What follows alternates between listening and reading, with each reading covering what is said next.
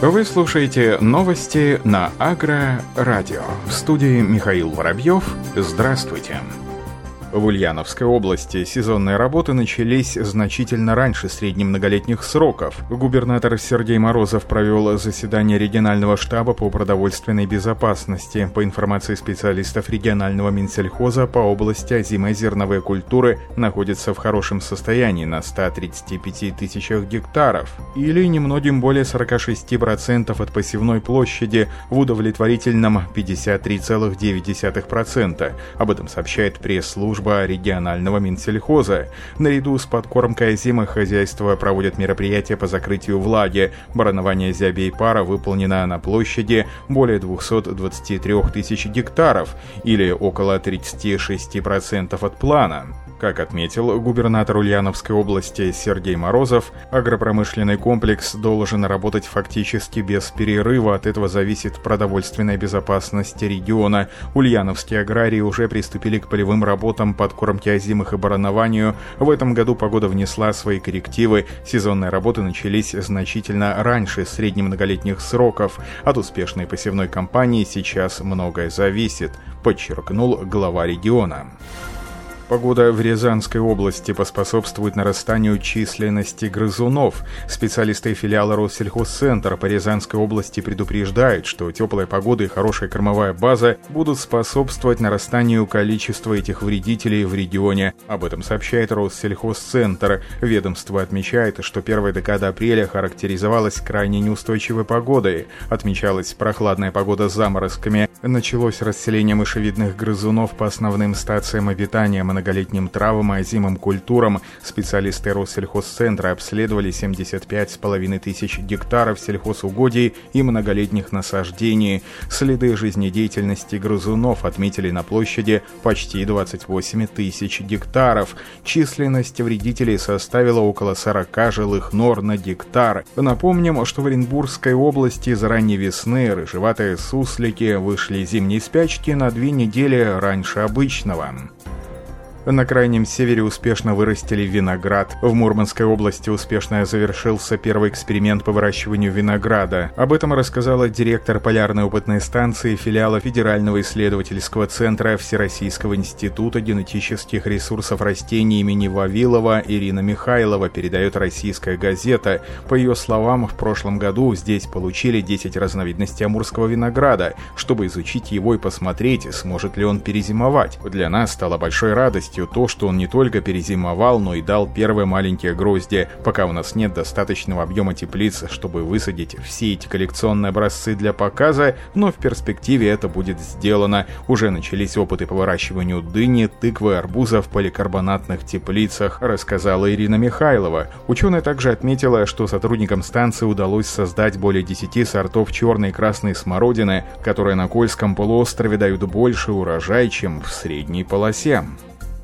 Российские ученые в этом году проведут эксперименты по выращиванию сортов бахчевых культур, которые отличаются скороспелостью и компактной формой растения. Выращивать арбузы и дыни, адаптированные для Арктики, планируют на опытной полярной станции. Об этом сообщает пресс-служба АТАС со ссылкой на директора Всероссийского института генетических ресурсов Елену Хлесткину. По ее словам, на полярной опытной станции ВЕР идут эксперименты по выращиванию бахчевых культур. В этом году будут заложены эксперименты с сортами, которые создавались на кубанской станции. Особые сорта, которые отличаются скороспелостью и компактной формой растения, отмечает Елена Хлесткина. По словам специалиста, эксперименты по выращиванию будут проходить в неотапливаемых теплицах станции. Параллельно с этим генетики Санкт-Петербургского ВИР будут сравнивать выведенные обычные сорта, чтобы понять отличия на уровне генома и выработать методы диагностики видов для дальнейшей селекции. Эксперименты будут проходить на опытной станции станции ВИР, которая была создана в 1923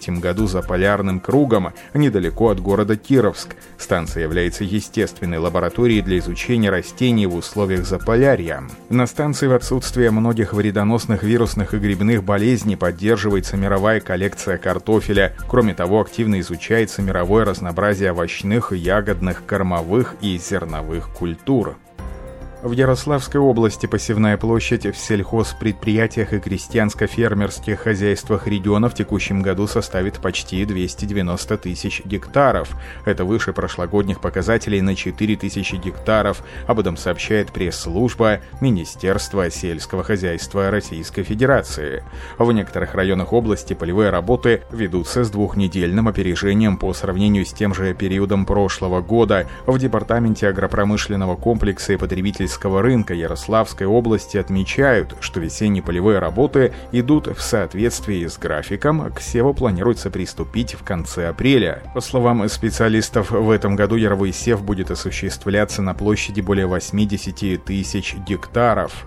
В этом году на проведение в Ярославской области агротехнологических работ из консолидированного бюджета выделено 112 миллионов рублей. Из запланированных средств на первый квартал до получателей доведено уже 60%. Все сельхозпредприятия обеспечиваются минеральными удобрениями. На сегодняшний день обеспеченность составляет около 4000 тонн действующего вещества, что в полтора раза выше показателей прошлого года. По состоянию на 4 апреля было поставлено около 78,5% минеральных удобрений от потребности.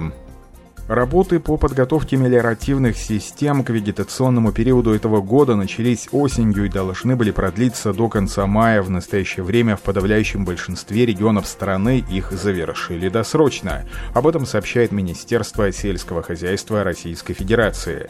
В ведомстве сообщается, что в четырех федеральных округах – Северокавказском, Южном, Центральном и Приволжском – мелиоративные системы были готовы к сезону уже к 1 марта. Полностью подготовить системы к 15 15 апреля в Северо-Западном и Уральском федеральных округах. В Сибирском и Дальневосточном федеральных округах работы по подготовке мелиоративных систем продлятся до конца апреля. По сообщению Минсельхоза, в период весенне-полевых работ планируется провести поливы сельхозкультур, многолетних насаждений, сенокосов и пастбищ на орошаемых землях площадью не менее полутора миллиона гектаров.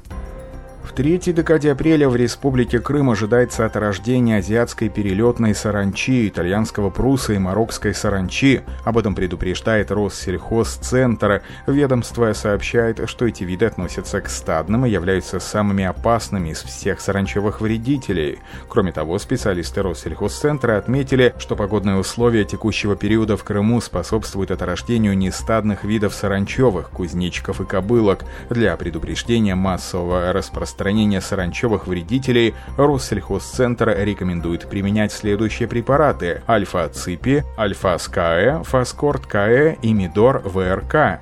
Обработки проводить согласно списка пестицидов и агрохимикатов, разрешенных к применению на территории России. Заморозки повредили посевы озимых на юге России. Утром 8 апреля в Ростовской области зафиксировали снижение температуры до минус 8,5 градусов, в Ставропольском крае до минус 10, в Краснодарском крае до минус 9. Посевы озимых культур в этих регионах пострадали, что может повлиять на урожайность. Об этом сообщает Агробук.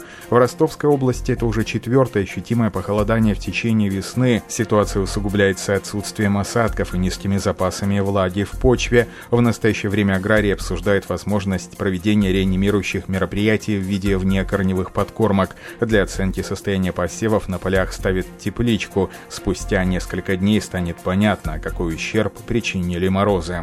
Мичуринский ГАУ планирует получить новую партию оздоровленного посадочного материала картофеля. Специалисты участвуют в комплексном научно-техническом проекте разработка инновационных технологий производства элитного семенного картофеля перспективных сортов отечественной селекции в условиях Тамбовской области. Об этом сообщает пресс-служба Мичуринского ГАУ.